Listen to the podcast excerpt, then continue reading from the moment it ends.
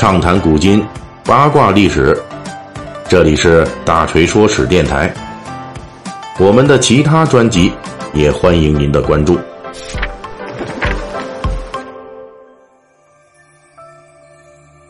这两天有一条新闻就成为大家讨论的焦点话题了，那就是北京的中国地质大学。注意啊，我为什么这么说呢？就是说，咱们这中国地质大学啊，全国一共有两所，武汉那儿还有一所。这两所的关系啊，由于历史的一些原因啊，它是相互完全独立的。但是呢，叫的名字都叫中国地质大学，而且他们之间也不是说是中国地质大学北京校区和中国地质大学武汉校区，不是这么回事这两家学校完全独立啊。我说的呢是北京的这所中国地质大学。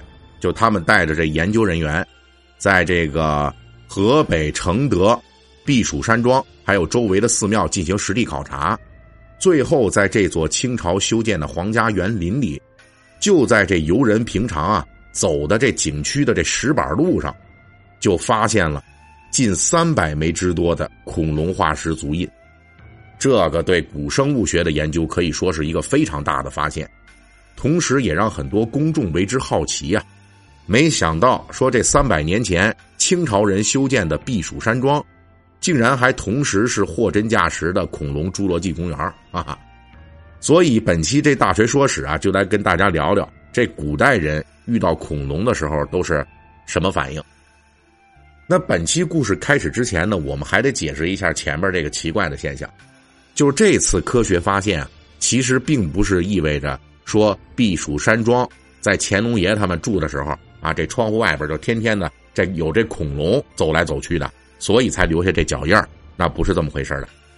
本次发现的这恐龙足迹，大约是在1.5亿年前活动于避暑山庄这一带的这恐龙留下的，相当于是史前时代的这一块之后到了三百年前啊，清朝人修建避暑山庄的时候，这些工匠就在当地这麻地沟，哎，开采用于。这个园林建设的石板啊，你得用这石板来铺路。就采集这个建筑材料的时候，就在这些石材上面，恰恰留着1.5亿年前的恐龙足迹。所以这些足迹跟着石板，就安安静静的铺在了避暑山庄的地面上。因为恐龙足迹不是那么容易辨别的，那古人也不知道这是恐龙的脚印啊，所以这些脚印啊，就在这。皇家园林里边一躺就是躺了三百年。那目前基本认定恐龙是灭亡于六千五百万年前的。那人类的祖先古猿最早最早也就是出现于一千万年左右。也就是说啊，至少从人类的文明史的角度来讲，咱们人类是没有见过活的恐龙的。所以大锤今天要讲的这古人见到恐龙应该什么反应？准确的来讲呢，是从史料中去找寻那些古人遇到恐龙化石之后的反应，来讲讲给大家听听。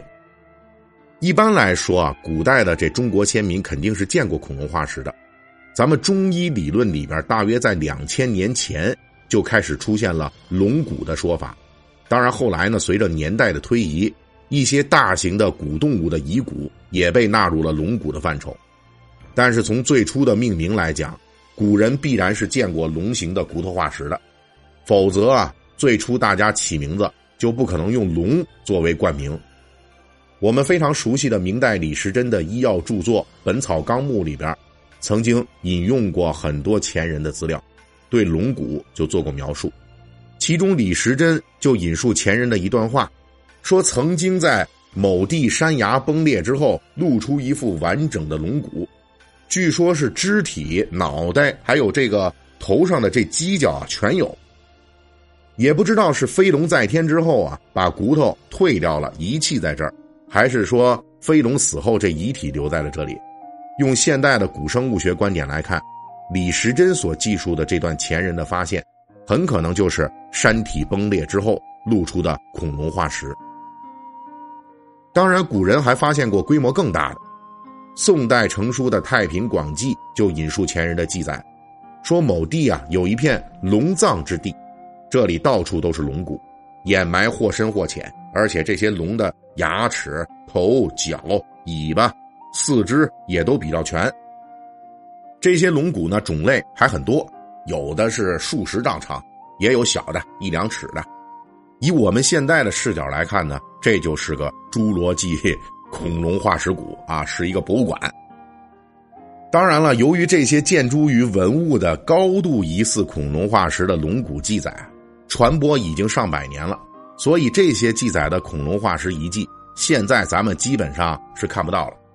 因为古人听说了哪里说哎有大批的龙骨出现了，那早就说络绎不绝的就呼嚷呼嚷的就过去采集了啊！他们可不把这个当成说文物得保护起来，他们呢采集完了之后干嘛呢？就这个龙骨是要用于医药，或者是用于宗教，或者说呢，当一个宝贝，当个传家宝。总之呢，就是都给采光了。那我们现在呢，仍旧能够通过一些历史的典籍啊，这里边的一些蛛丝马迹，来发现一些非常有趣的恐龙与古人的故事。比如著名的西汉史学家司马迁所著的《史记》里边，在现代学者看来啊。很可能就记载了一个古代名人与恐龙化石的故事，这就是《史记·孔子世家》里边记载的一则故事。对，您看了吗？您可能觉得奇怪哈，说这孔子这不是个人文学者吗？怎么跟这古生物学也搭上边了呢？哎，还真是。就根据咱们现代古生物学者的研究啊，这古代里边最有名的古人与恐龙化石的故事，很可能就是出自孔子。《史记》里边就记载。吴国和越国争霸，两边打仗啊，吴国就打到这越国的首都会稽了，就在当地抢到了一截大骨头。这骨头有多大呢？这一截骨头啊，就跟一辆战车的长度相等。于是吴国就派使臣来问孔子，但是呢，这使臣也听了主公的命令，就他没有告诉孔子实情，就说我们最近吴国从越国那儿抢了一个大宝贝，说是一个大骨头，特别长，特别大。他没这么说，他见了孔子之后啊，以请教问题的方式就问孔子，说历史上记载的人的骨头，最大的能有多大？孔老师您知不知道？孔子当然不知道吴国弄了个大骨头，所以呢，他在不知情的情况下就给这位使臣讲古啊。他作为老师，人家一问问题，当然我要尽可能的回答了。所以呢，他就说，说古代贤王大禹。曾经召集各路神仙在会稽山开会，其中有个叫防风氏的，他违纪迟到，大禹就把他杀了。历史记载啊，防风氏留下的骨头这一截儿就有战车那么长，这应该是历史记载的最大的骨头了。因为孔子在没有掌握吴国信息的情况下，准确的说出了一截大骨头的长度。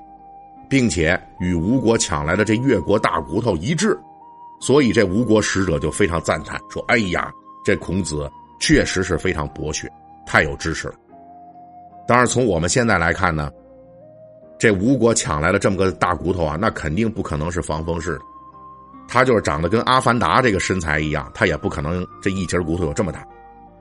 那这个骨头是什么呢？很可能就是一节恐龙的化石骨头。但是古人就把它附会到了当地防风氏的传说当中去了。再后来啊，越国把它就当成国宝给保存起来。最后吴国攻入会稽，一看，哎呦，越国人非常珍视这大骨头啊，所以这东西肯定是宝贝，于是就给抢走了。然后派人来找孔子鉴定一下，这玩意儿是不是真的宝贝。当然，以上大锤介绍的这些内容啊，也只是现代学者的研究推论。毕竟当时没有留下实物证据，所以只能是推测。不过古人见到这恐龙化石之后的反应啊，可能就真的存在于这些推论当中。